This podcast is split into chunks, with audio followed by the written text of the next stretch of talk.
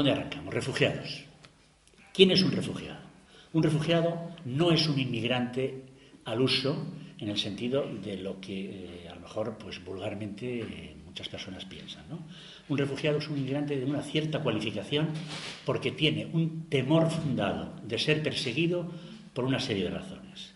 Por razones de raza, por razones de etnia, por razones de religión, por razones de nacionalidad, porque pertenece a un determinado grupo social, porque eh, su ideología política no le permite ejercerla de una forma libre en el país donde se encuentra, por motivos de guerra.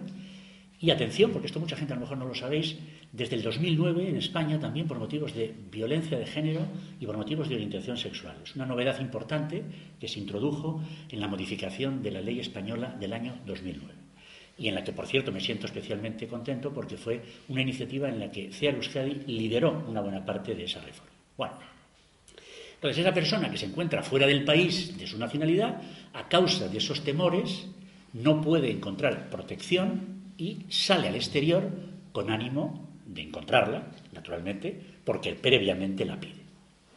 Por lo tanto, algunas ideas que me parecen fundamentales en, los conceptos. Es muy habitual que detrás del, sustantivo refugio añadamos político. Ha pedido, o de, o de, asilo, ha pedido asilo político. Y estamos en Euskadi, que os voy a decir además, claro. Bueno, esa connotación lo quiero corregir por ampliación, por elevación. Como vemos, el asilo es más que político. El asilo es étnico, el asilo es racial, el asilo es ideológico, el asilo es como víctima de violencia por orientación sexual. Tiene un concepto, digamos, mucho más amplio y, por supuesto, es el asilo bélico.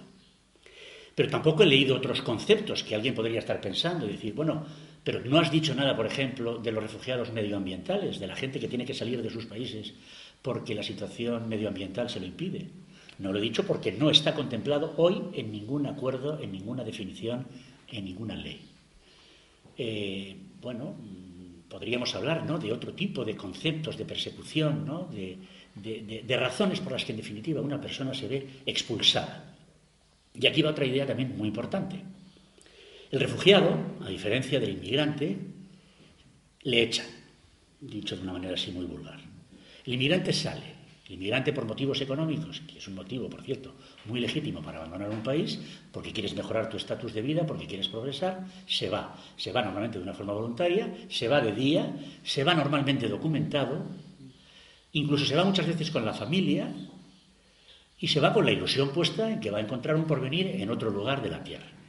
El refugiado, desde mi experiencia, que es ya un poco amplia, estoy en CEA desde el año 89, han pasado muchas cosas, ha pasado mucha gente por nuestra organización y por lo tanto por mi vida, a mí me ha enseñado que le echan. El, el, refugiado es expulsado, literalmente. Y esto es muy importante porque en esa salida hay otra expresión que no me gusta, que estáis escuchando habitualmente, que hay que corregir, que es lo del efecto llamada. Es una de las mayores estupideces que yo he venido eh, criticando desde siempre es que esto puede provocar el efecto llamada. Es que si en este momento España acoge más refugiados de los que debiera o de los que puede, es que mm, si Merkel hable eh, las fronteras de su país y entonces suprime el convenio de Dublín, esto puede provocar un efecto llamada. Yo os digo, ¿eh? desde una experiencia muy clara, que la gente se va porque eh, la necesidad le obliga a ello. Porque si a ti te matan, o te pueden matar, porque si tú tienes un francotirador ahí enfrente, en Alepo o en Damasco, que está mirando hacia tu casa, o porque si tú eh, ves que va a haber un bombardeo esta tarde de las fuerzas de Putin o de sabe Dios quién, evidentemente tú no estás esperando a quedarte, a guarecerte de ese bombardeo o de ese francotirador, eh, si tú tienes otra oportunidad, que a lo mejor no la tienes, de salir, incluso de noche, incluso sin documentos, incluso sin familia, eh, por la puerta de atrás, a la búsqueda de esa paz y de esa libertad y de esa seguridad que se tenía. Por lo tanto, y esto es muy importante, el refugiado no necesita que nadie le llame para decir ven aquí, ven a Europa, sino el refugiado sabe que existe otro mundo, y esta es otra lectura que es muy importante en los tiempos en que vivimos. ¿eh? Ellos, lógicamente, tienen internet, ellos tienen televisión, ellos tienen móviles y ellos saben que existe Bilbao, que existe Euskadi, saben que existe Merkel, que existe Rajoy, que existe Orban también, por supuesto, ¿no? y que existe Idomeni, pero saben que hay otro mundo posible al que tú puedes llegar porque en el tuyo no puedes vivir. ¿Mm? Y esto me parece que es una reflexión también muy importante. Tercera idea fundamental con los refugiados. Y esto lo empalmo ahora con mi condición de abogado, con mi día a día. Esta mañana, por ejemplo, para que os hagáis una idea, he tenido una discusión jurídica muy bonita con el Consulado de España en Miami por un tema de apellidos de una norteamericana que se ha casado con un español, que le han puesto el apellido de soltera. Bueno, yo tengo una discusión con el cónsul, le he convencido de que el artículo tal del reglamento del registro civil dice no sé qué, y he conseguido una modificación en un certificado de matrimonio para que ella le pongan el apellido de divorciada. Bien. Con los inmigrantes, digamos, todo es más fácil, pero con los refugiados, esta conversación no la podría tener yo. Si alguien nos llama, que nos ha llamado, desde un país en guerra, que nos ha llamado, desde una situación de, estas, de la definición que acabo de hacer, y me dice que quiere venir aquí porque se siente amenazado, porque siente ese temor de persecución, yo hoy como abogado no le puedo dar, ni yo, ni nuestro país, un visado que le permita salir del suyo y llegar con seguridad al nuestro o a cualquier otro país europeo. Y esto, sinceramente, me parece una de las eh, eh, reflexiones más severas que se puede hacer en esta materia. No hay visado para los refugiados. Eh, si tenéis, y habéis hablado, supongo, en, este máster de, de inmigración y de las distintas y complejas modalidades de documentos que hoy se ofrecen o se exigen a los extranjeros para salir, para residir, para trabajar en un país, para ser reagrupados, etcétera, pues ya sabéis que existen, pues eso, visados para estudiantes, existen visados para residentes, existen visados para emprendedores, para inversores, por reagrupación familiar, eh, apóstrofe. Para eh, dentro de la agrupación dependemos o depende de que puedan ser comunitarios o no comunitarios. Eh, bueno, hay una serie de modalidades que le permiten a un extranjero el poder dirigirse a la embajada de un país, en este caso del nuestro, con ánimo de obtener el salvoconducto que le posibilite el llegar a la tierra prometida. No hay visado para los refugiados. Punto final. Ni en España ni en Europa. Con lo cual, siguiente reflexión. ¿Cómo viaja una persona que quiere dirigir, que es expulsada en esta reflexión que estoy haciendo y que se tiene que dirigir a otro país, pues tiene que viajar, evidentemente, eh, para entrar legal. En esta concepción que habréis revisado constantemente, Europa es un continente documentario. Europa exige a todos nuestros ciudadanos, los de aquí y los que vienen, que estemos documentados, que estemos identificados, ¿eh? que si nos perdemos nos encuentren, todos estamos, todos los que presentes, de una forma o de otra estamos documentados. Tenemos pasaporte, tenemos carnet de identidad, tenemos carnet de la universidad, del atleti, de vuestros países, de vuestras eh, aficiones, la BARIC. Nos perdemos y nos encuentran.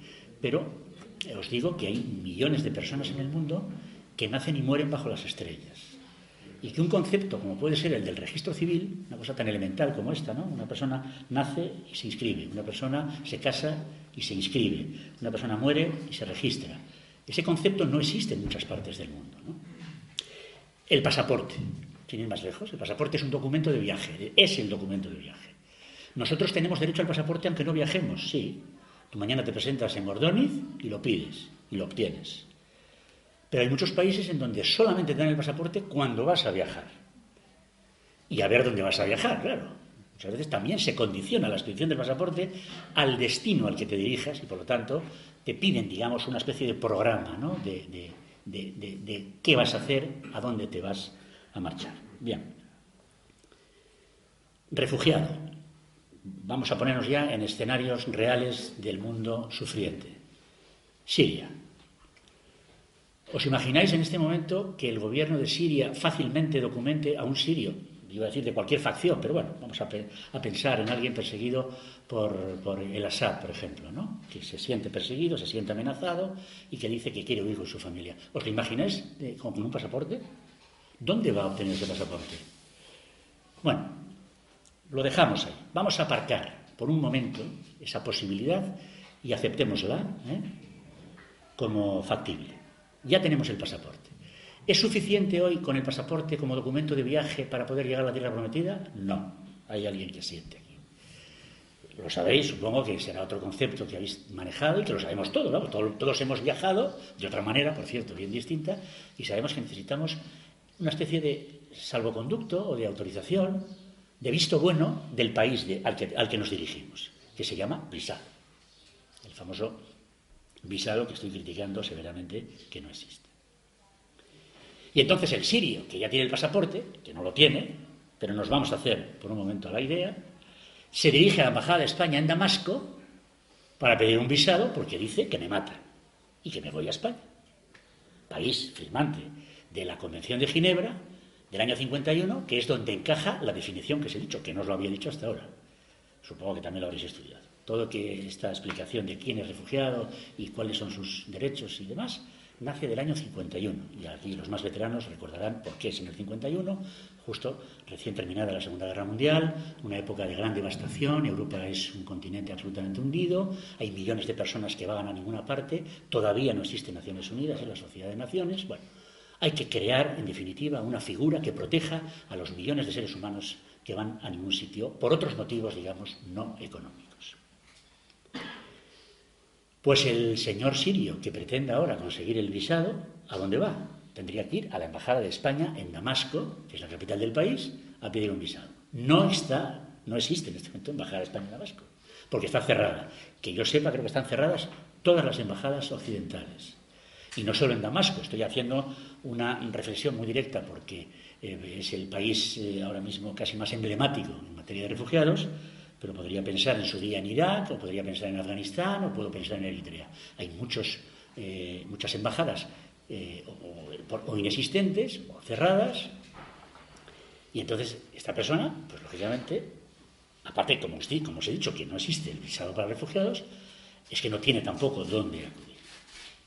Y entonces eh, se pone en camino, porque yo, y vosotros y vosotras, supongo, tiene la fuerza moral para decirle no te vengas, porque vas a venir de forma irregular, vas a venir de forma peligrosa, vas a venir por medio de las mafias.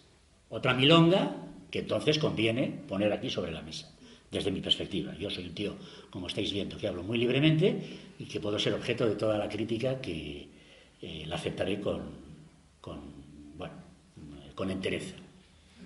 A mi modo de ver, las mafias surgen, en buena medida, como consecuencia de esta dificultad o de este impedimento de poder salir de una forma segura. Esta eh, campaña que habéis escuchado y que alguien a lo mejor ha participado de Pasarse en Seguro, una campaña que surgió en Portugal, ¿no? Busquemos ¿no? vías seguras de salida para los refugiados. Era una manera de decir, no deben de arriesgar su vida de esta manera tan cruel. ¿Y por qué hay entonces estas personas o estos elementos impúdicos que se están aprovechando de esta situación terrible, que les están sangrando, como sabéis, eh, sacándoles cantidades ingentes de dinero por unas travesías infames.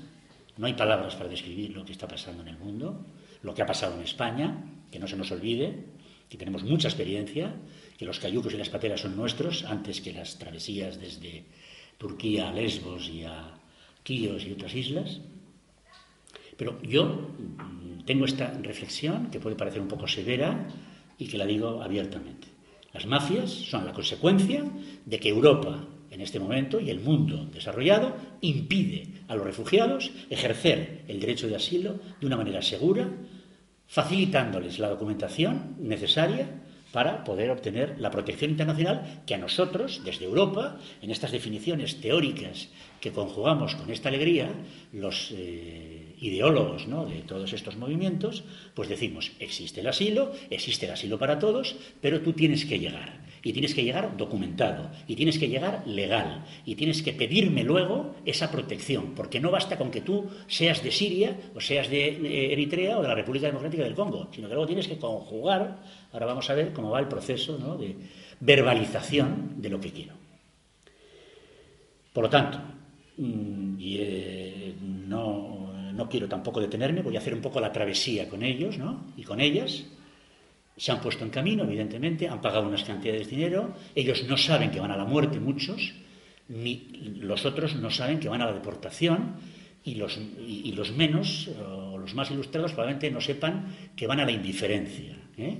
que es lo que hemos convertido en este momento Europa. Europa es un continente, con todo respeto, a mi juicio, en este momento pasivo, ¿eh? que no hacen más que preguntas, cuántos vienen, eh, por qué vienen, eh, durante cuánto tiempo van a estar aquí, no podemos, no tenemos una capacidad ilimitada de acogida, pero Europa tiene que ser consciente de que hemos hecho una proclamación de esta Convención de Ginebra del 51 en nuestra ley con esta definición que acabo de decir y que en teoría permite acoger de forma integral e incondicional a cualquiera de los refugiados que hoy lo son en este planeta.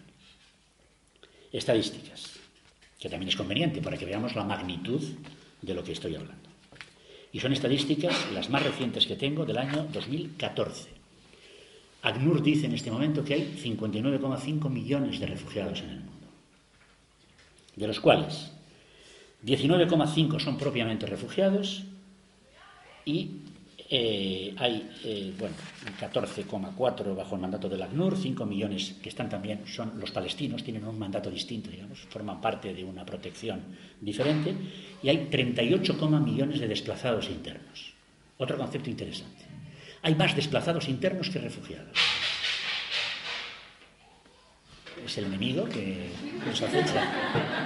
Desde que empezó a hablar ya en plan más provocativo, he más ruidos de la cuenta. Bueno, ¿Cuál es la diferencia entre un desplazado interno y un refugiado? Imagino que también lo tenéis más o menos claro, pero lo pongo de nuevo sobre la mesa. El desplazado interno se siente igualmente perseguido por las mismas razones, se pone en camino, pero no puede llegar a franquear la frontera exterior de su país. El desplazado se queda normalmente concentrado en las zonas limítrofes, en las zonas fronterizas de ese país con, por ejemplo, Siria, pues puede ser con Turquía, en su día también era Irak, por ejemplo, también con Turquía y con otros países eh, vecinos, no puede llegar a, digamos, a cruzar la frontera. Y desde allí se le supone que obtiene una protección internacional por parte de todas estas instituciones. Bueno, 59,5 millones de refugiados en el mundo, repito, datos del 14, que como se actualicen este año, evidentemente será mucho más elevado, significa que aproximadamente uno de cada 132 habitantes de la Tierra responde a la definición que acabo de daros. Que evidentemente los 84 que estáis aquí, que estamos aquí, no somos. Esto me parece que es un tema muy serio. Y por eso también conviene, a la hora de hablar del lenguaje, que también modifiquemos algunas expresiones. Cuando decimos que el problema de los refugiados es muy grave, yo siempre digo, bueno, esto no sé si es un problema o es un fenómeno. Me parece que es un fenómeno, ¿no? Y de la misma manera que el problema viene problemático, de fenómeno viene fenomenal. Y no es ninguna chorrada lo que acabo de decir, porque en, tanto en cuanto nos percibamos o, sintamos que la venida de estas personas, que a mí, como ser humano primero, como ciudadano del mundo, como ciudadano europeo, como ciudadano español, como ciudadano vasco, como abogado, me parece que es legítima y absoluta, porque esto es lo que yo vengo diciendo desde el año 89, que los refugiados tienen derecho a salir, tienen derecho a pedir y tienen derecho a quedarse, bueno, pues que yo, que los políticos lo tienen que asumir. Claro, ¿qué ocurre? Que esos 60 millones, hasta ahora, primero no pensábamos que se iban a poner en camino, que no se han puesto en camino, dicho sea de paso.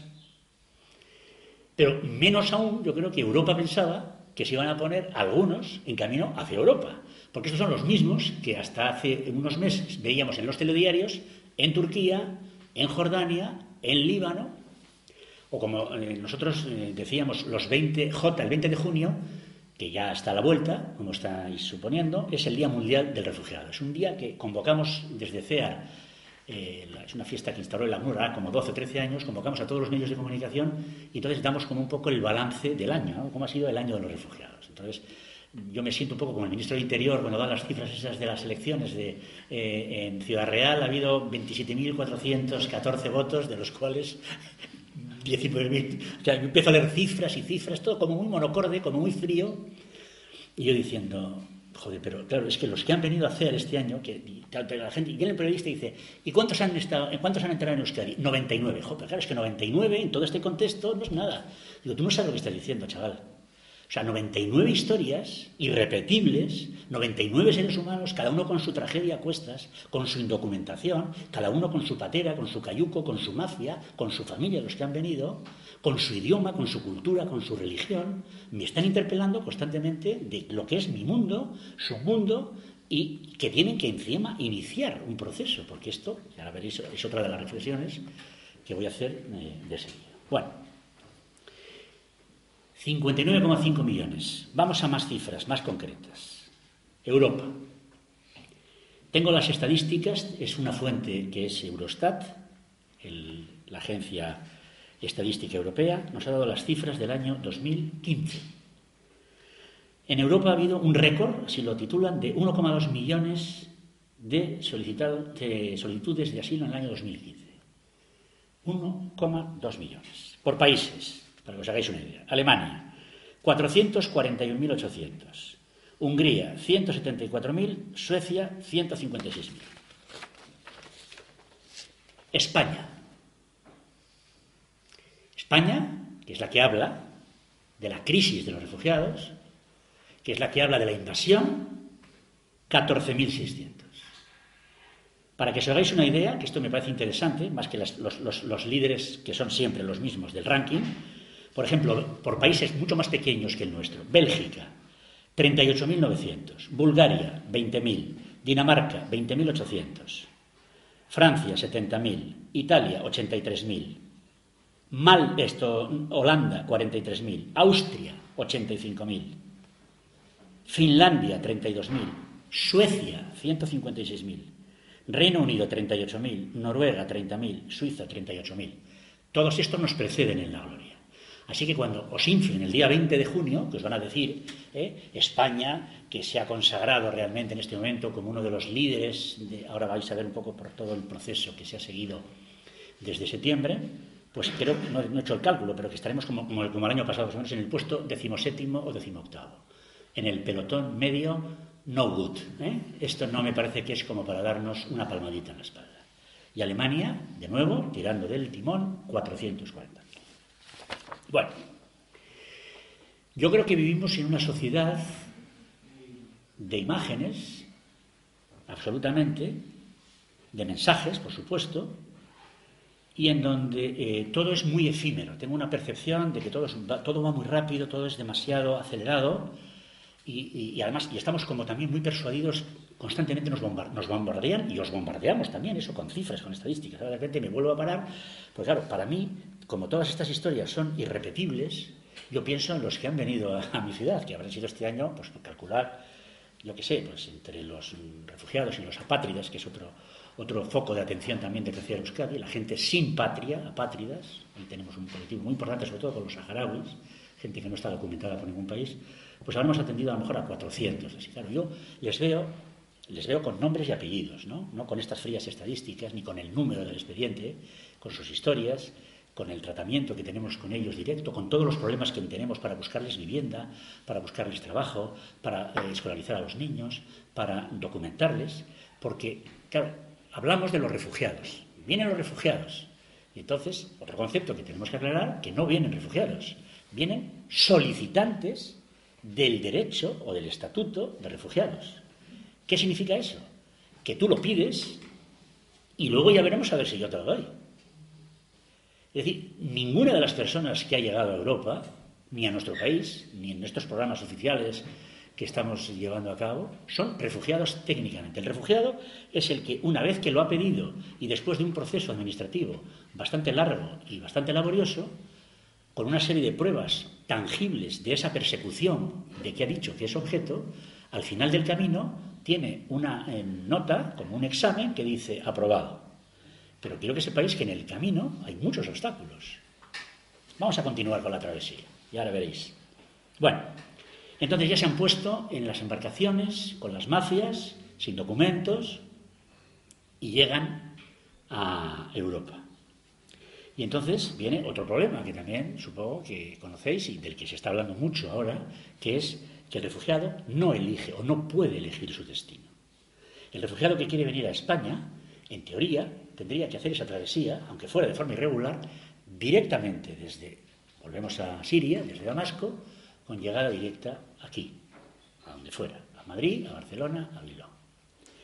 En el momento en que atraviesas un país intermedio que sea firmante de esta Convención de Ginebra, que es la que hemos firmado, me parece que somos 147 países del planeta, ese país, y sobre todo si es un país europeo, en aplicación del llamado Convenio de Dublín, es el que está obligado a procesar, a tramitar la solicitud hasta el final. Y entonces tú dices que, esto está pasando. Imaginaros en unas travesías que se perdiera una familia y que de repente una parte de la familia ha llegado a Italia, otra parte ha llegado a Grecia y otros han, pues, han llegado a Malta. Bueno, pues en teoría cada uno de esos tres países, como los tres son firmantes de la Convención de Ginebra, ya iba a decir, los tres son firmantes de este convenio de Dublín, la verdad es que Grecia, como es una catástrofe absoluta, Grecia está, eh, eh, lo tiene suprimido el convenio de Dublín desde el año 2011.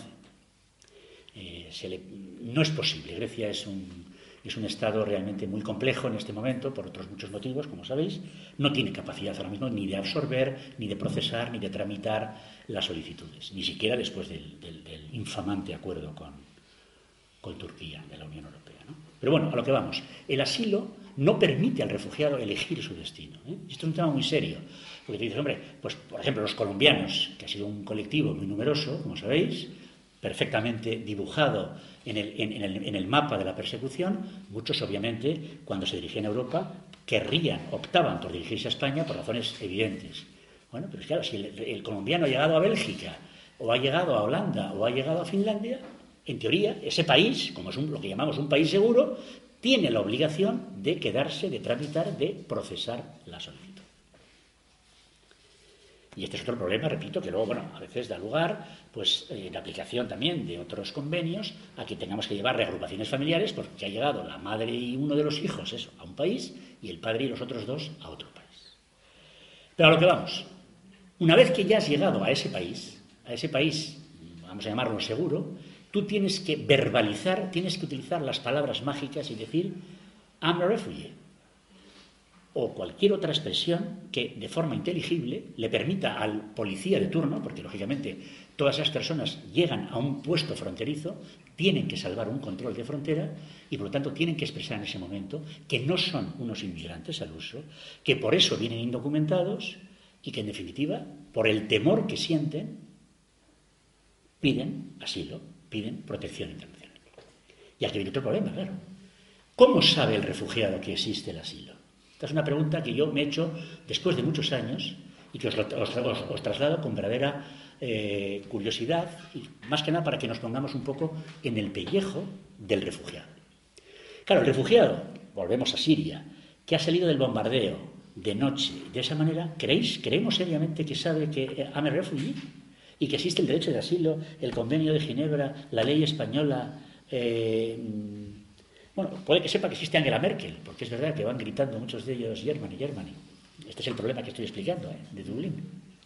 No vale decir Germany, Germany si tú has llegado a Macedonia o si has llegado a, Croacia. Por eso también ¿eh? eso es lo que me, lleva al título de, la conferencia que os estoy dando. ¿no? ¿Quién está verdaderamente en crisis? Pero bueno, que en definitiva este es un tema muy serio y muy complejo, ¿eh? el que estoy expresando y el que estoy trasladando, que yo creo que tiene un, pues, pues, un pronóstico muy, muy difícil, ¿no? De, ¿Cómo podemos en este momento llevar a cabo una atención a una persona que no sabe que lo es? Evidentemente orientándola.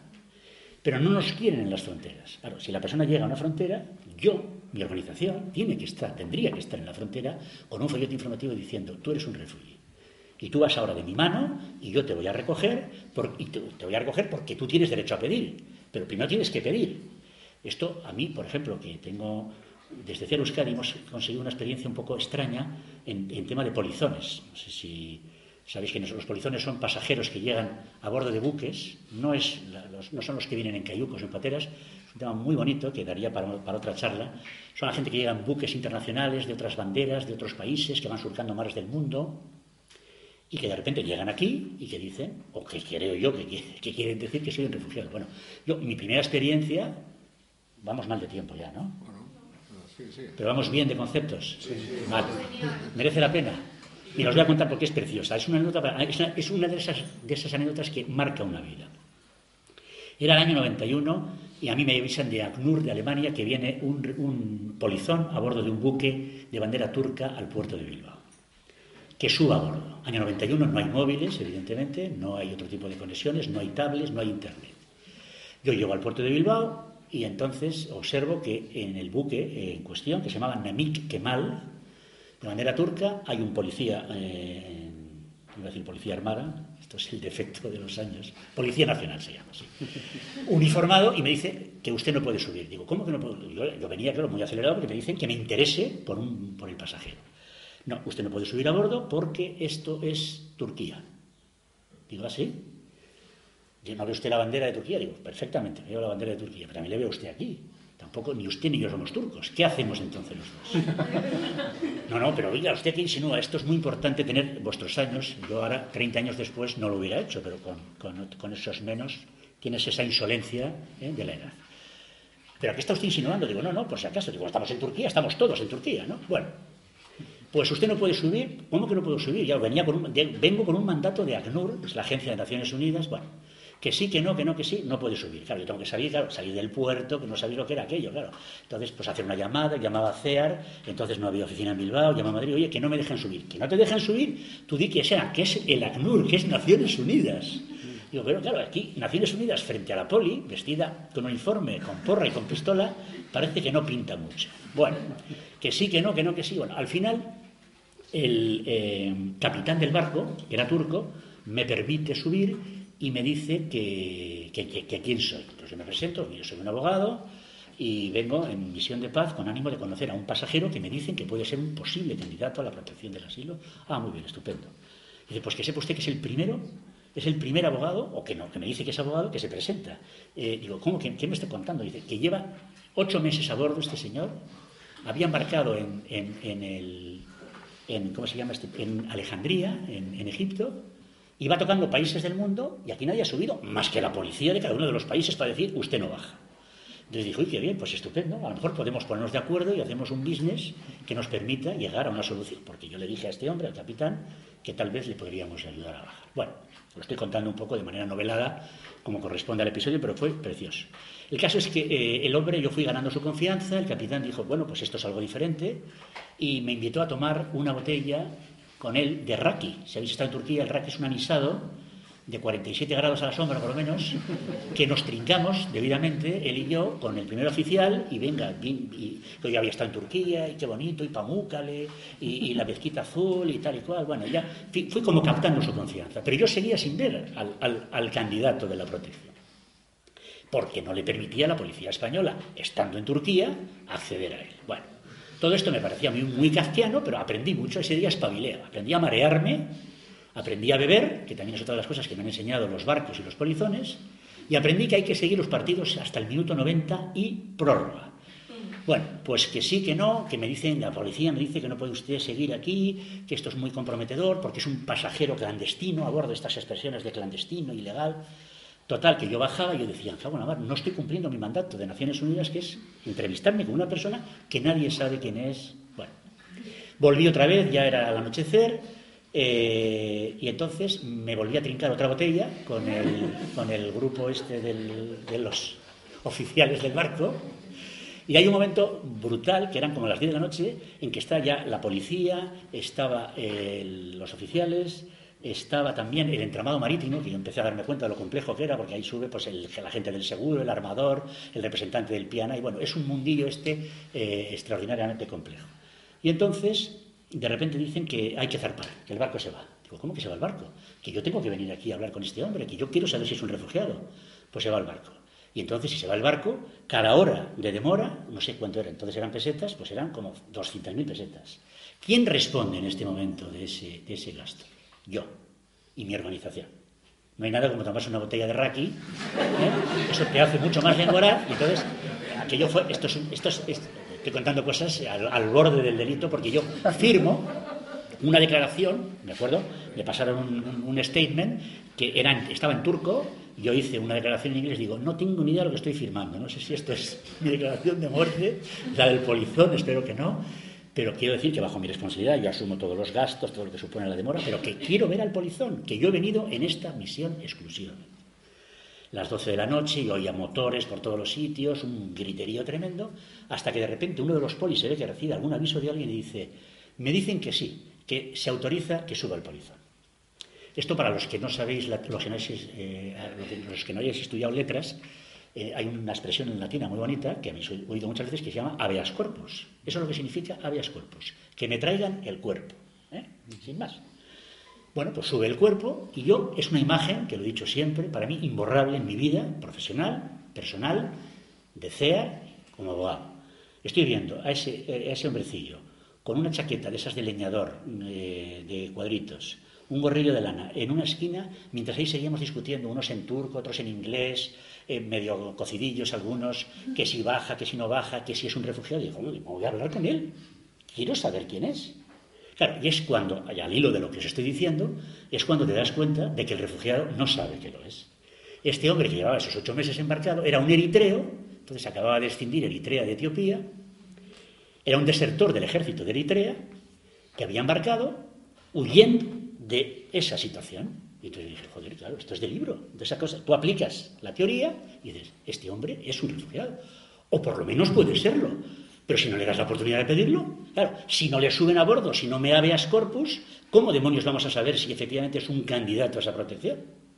Bueno, pues este hombre pidió, este hombre bajó, este hombre obtuvo el estatuto y cuando al cabo de algún tiempo yo me lo paseaba por las charlas de este tipo, ¿no? Por universidades y por otros centros, yo le dije, entonces claro, teníamos que guardar muy en secreto el nombre, yo le dije, eh, oye, Semere, Tú realmente esa noche loca, cuando nos veías a todos discutir y firmar papeles, ¿tú qué pensabas? Y me dijo, lo ha dicho él muchas veces, yo pensaba, Javier, que estabais eh, estudiando la forma de eliminarme.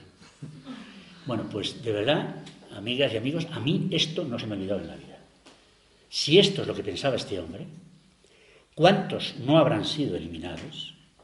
Y me pasado ahora de repente, no sé por qué he girado este, este cambio, cuando tenía que hablar exclusivamente de refugiados, pero bueno, Quiero que sepáis que cuando estamos hablando de estas personas, mi impresión es que no saben que son refugiados. Y ahí viene otro problema añadido. Porque después de esas travesías, cuando lleguen a Grecia, cuando lleguen a Italia, a Lampedusa, cuando llegan a Canarias, cuando llegan a Ceuta y cuando llegan a, nuestro, a Bilbao, tienen que decir, a refugee. Y claro, ¿qué ocurre? Que en ese momento, por lo menos que sepáis, en España, supongo que en los demás países, el que te está escuchando no es CEAR, ni es EGOA, ni es un abogado del turno de extranjería, es la policía. Entonces, claro, la policía te dice, hombre, al pasoro, cuando un verdadero refugiado llega aquí, lógicamente, inmediatamente va a pedir la protección internacional que reclama. Por eso se ha jugado la vida, por eso se ha embarcado en la travesía. Y entonces yo le dices, oiga, gente, yo permítame que tenga algunas dudas. Si le ven a un señor con gorra de plato, con una pistola, y no sé si con muchas ganas de informar de que esto es el asilo, pues permítanme que yo tenga algunas reservas de que esto sea así. Mi experiencia, como en el caso de Senere, me ha demostrado que si tú no haces un acompañamiento y si tú no haces una especie de, bueno, de información ¿eh? de cómo va a ir el proceso, la otra persona, que encima mm, no tiene ni idea muchas veces ni en qué país se encuentra, cómo va a pedir esa protección con todo lo que eso implica. Entonces, eso también es importante, que cambiemos el chip del refugiado, porque muchas veces cuando hablamos de refugiados estamos pensando en Nelson Mandela, estamos pensando en, Salman Rushdie, estamos pensando en Rigoberta Menchú, o estamos pensando en eh, Aung San Suu Kyi, la Nobel birmana de la paz. Es decir, paradigmas de seres humanos eh, que identificaríamos cualquiera de los presentes con las causas de persecución por motivos de raza, de etnia, de religión, de nacionalidad, etcétera, ¿no? Y mi perfil, mi experiencia, y posiblemente, vamos, no es mi experiencia, lo que hoy estamos viendo en todos los eh, medios de comunicación y, las personas que están llegando y los 60 millones de seres humanos en el mundo no tienen label de calidad, no tienen el wanted, no vienen con el cartelito de I'm a refugee. No es mi experiencia. Y por tanto no saben que lo son. Con lo cual ahí se introduce también otro elemento muy importante, que es el acompañamiento en ese proceso y en, esa, en ese tránsito. ¿no? Bueno, Repito, no sé por dónde voy de tiempo, me imagino que mal. Cinco minutos. Cinco minutos, bueno. Bueno, diez minutos, porque luego, te digo, no, no te hemos dicho antes, hay una alumna del máster que está en Idomeni me vas a conectar aquí para que salude a la. Pues fenomenal, porque al final, y eso es muy importante también esto, ¿eh? yo, repito, soy un teórico, todo lo que os, estoy contando son experiencias de los demás, yo no tengo ninguna propia. ¿eh? Eh, lo he dicho públicamente y privadamente. A mí no me ha pasado nada, nada malo en la vida y simplemente he tenido la suerte de nacer en este lugar y en este momento de la historia, por lo cual soy un afortunado. Por eso también, en cuanto te pones en la piel del otro, todo es mucho más fácil. Bueno, el refugiado anónimo, el refugiado sin, sin ese prurito ¿no? de, de su mm, fama o de su razón de persecución. Entonces, ahora me quiero trasladar ya bruscamente a Europa. ¿Qué ha pasado? ¿Qué ha ocurrido en nuestro continente eh, desde el 3 de septiembre? Pues que como vivimos, como decía antes, en una sociedad de imágenes, el día 3 de septiembre habéis, hemos visto todos una imagen que ha cambiado, a mi juicio, el concepto de las personas refugiadas. Y es un niño boca abajo, en una playa turca, que todos sabemos cómo se llamaba ese niño, de tres años, que yo, que soy padre, desde luego se parecía muchísimo boca abajo también a mi hija, y posiblemente eh, a los padres y madres que estéis aquí presentes se parecerá también mucho a vuestros hijos e hijas. Y también creo yo que se parece mucho a los hijos de Renzi, a los hijos de Hollande, de Rajoy, de Merkel, de Víctor Orbán. ¿eh? Estoy convencido de que se parece a cualquiera de nuestros hijos, con una diferencia muy importante, que es que en nuestras playas nuestros hijos no se mueren, ni van vestidos siquiera con Niki y con zapatitos. Nuestros hijos viven, chapotean y juegan.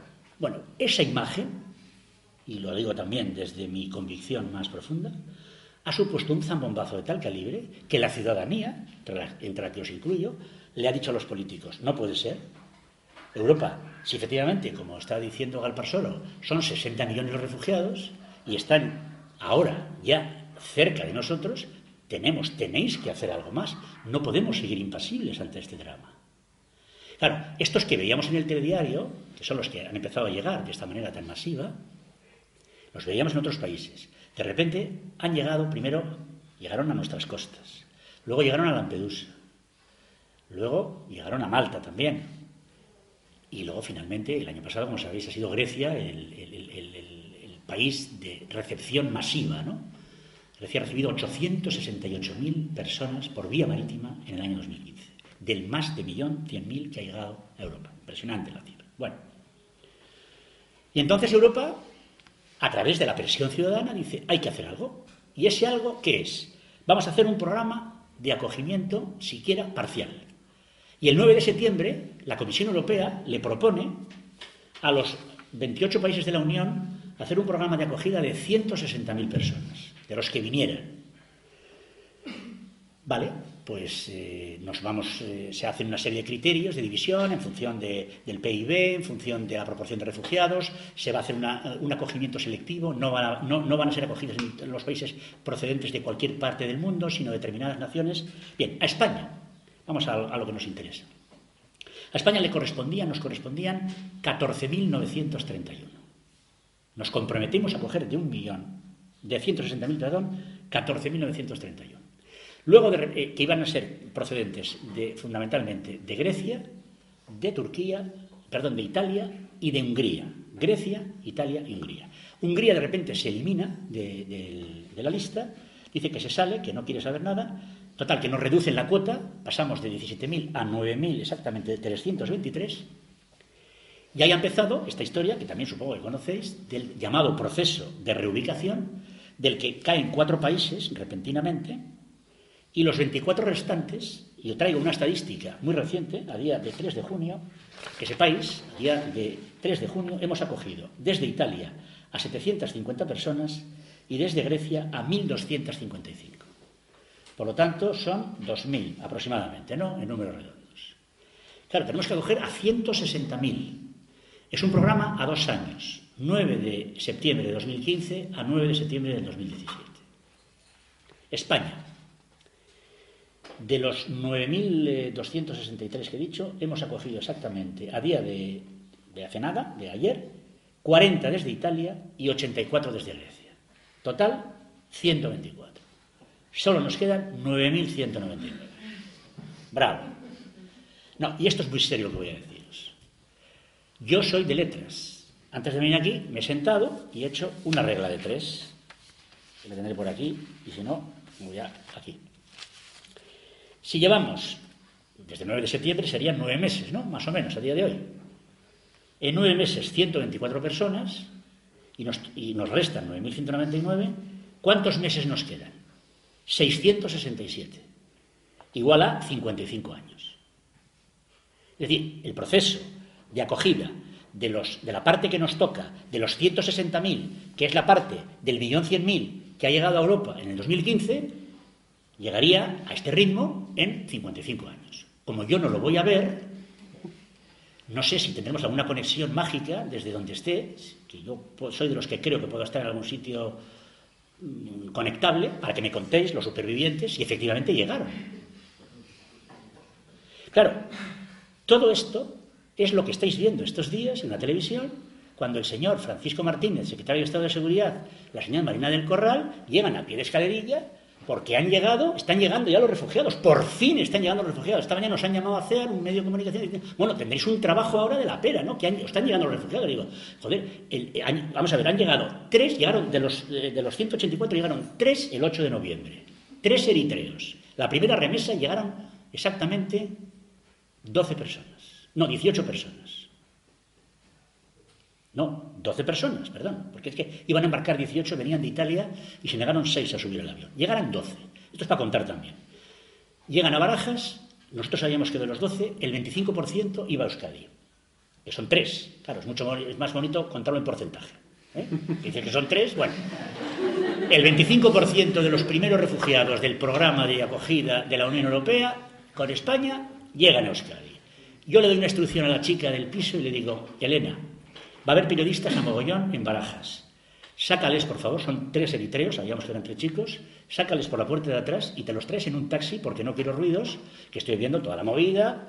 Y efectivamente dice que salieron, pero vamos, pero exactamente igual que, que Pantoja o cualquiera de los eh, populares, ¿no? Por la puerta de atrás, se metieron en un taxi y llegaron aquí.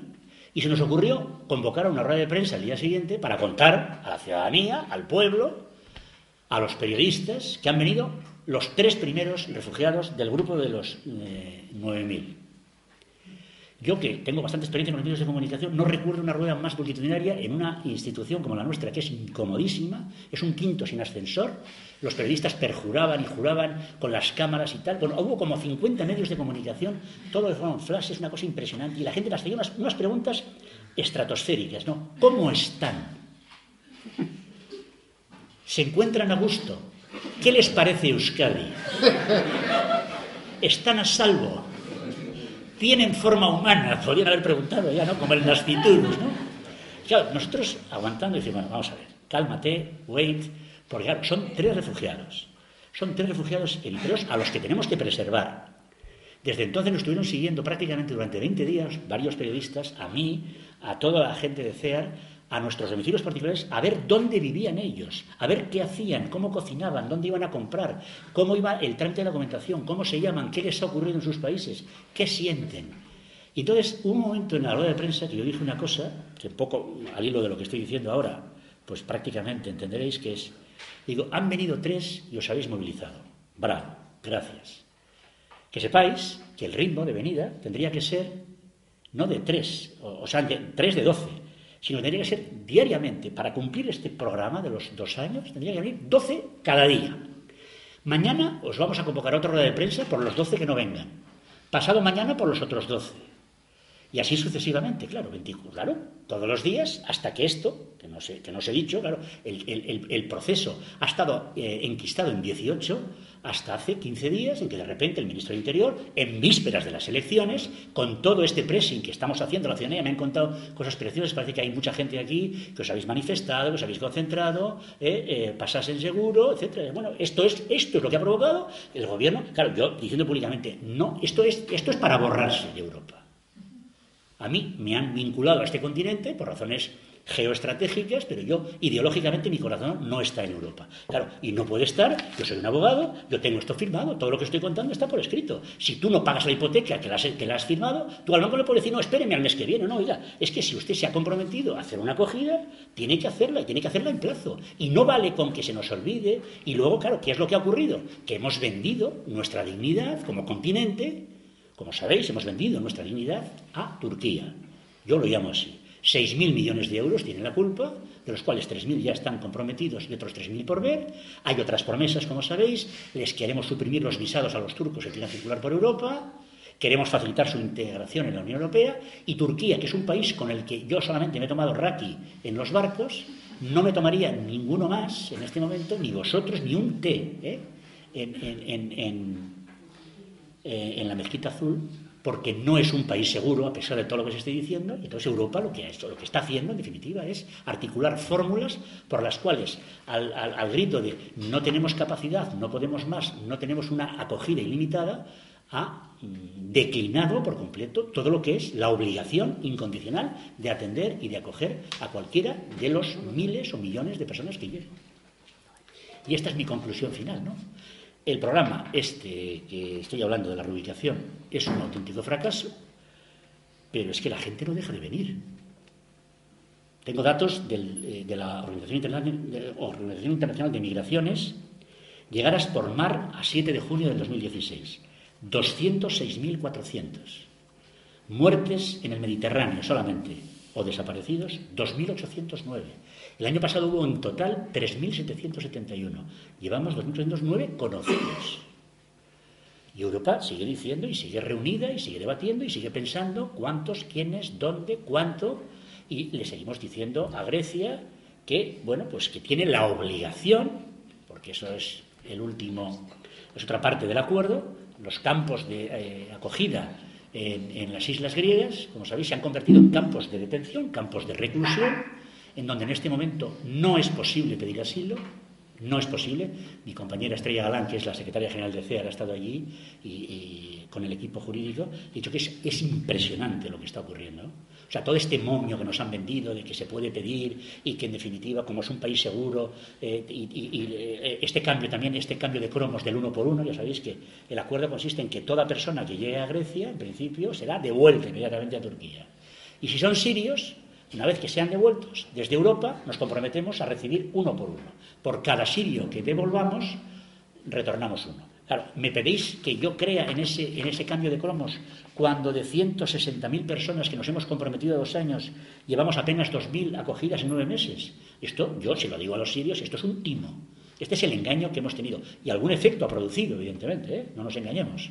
Ha caído de una forma ostensible la llegada, las mafias están buscando ahora, evidentemente, otros canales y otros conductos, pero bueno, yo, en definitiva, y ahora sí que termino de verdad, por eso titulaba mi charla que la crisis no es de los refugiados, sino que la crisis, con todo respeto, es de nuestro continente.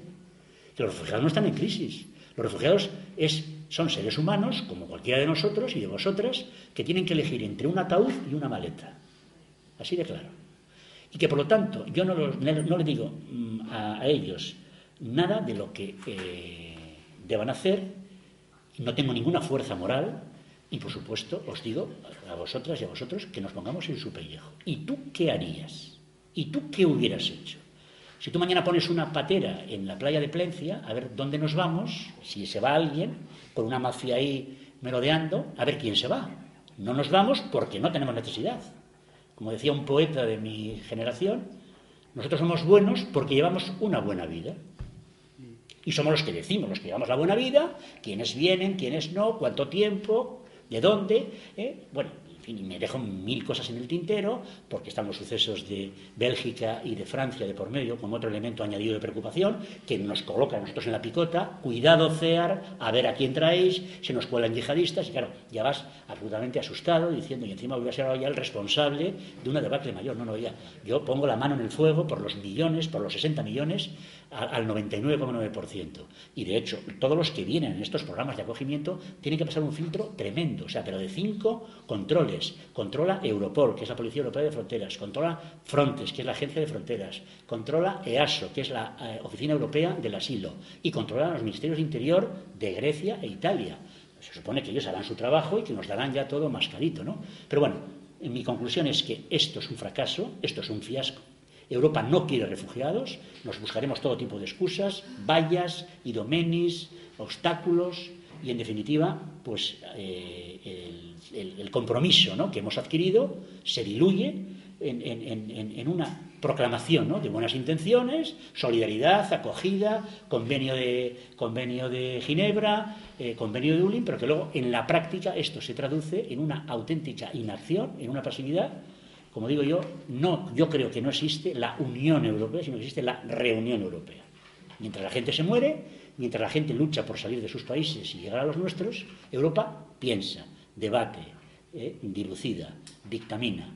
¿Quién, cuánto tiempo Y esto, pues, no es, no es posible. O sea, hay tal grado de urgencia, la emergencia es de tal calibre, y el derecho, sobre todo, es tan integral, tan absoluto, que una de dos, o modificamos leyes, normas y convenios, o realmente no podemos seguir en este en este estatus. Si seguimos afirmando que existe la Convención de Ginebra y que existe la ley de asilo y el derecho incondicional e integral a la protección, tiene que ser para ofrecérselo, no para claudicar de esta manera tan mezquina.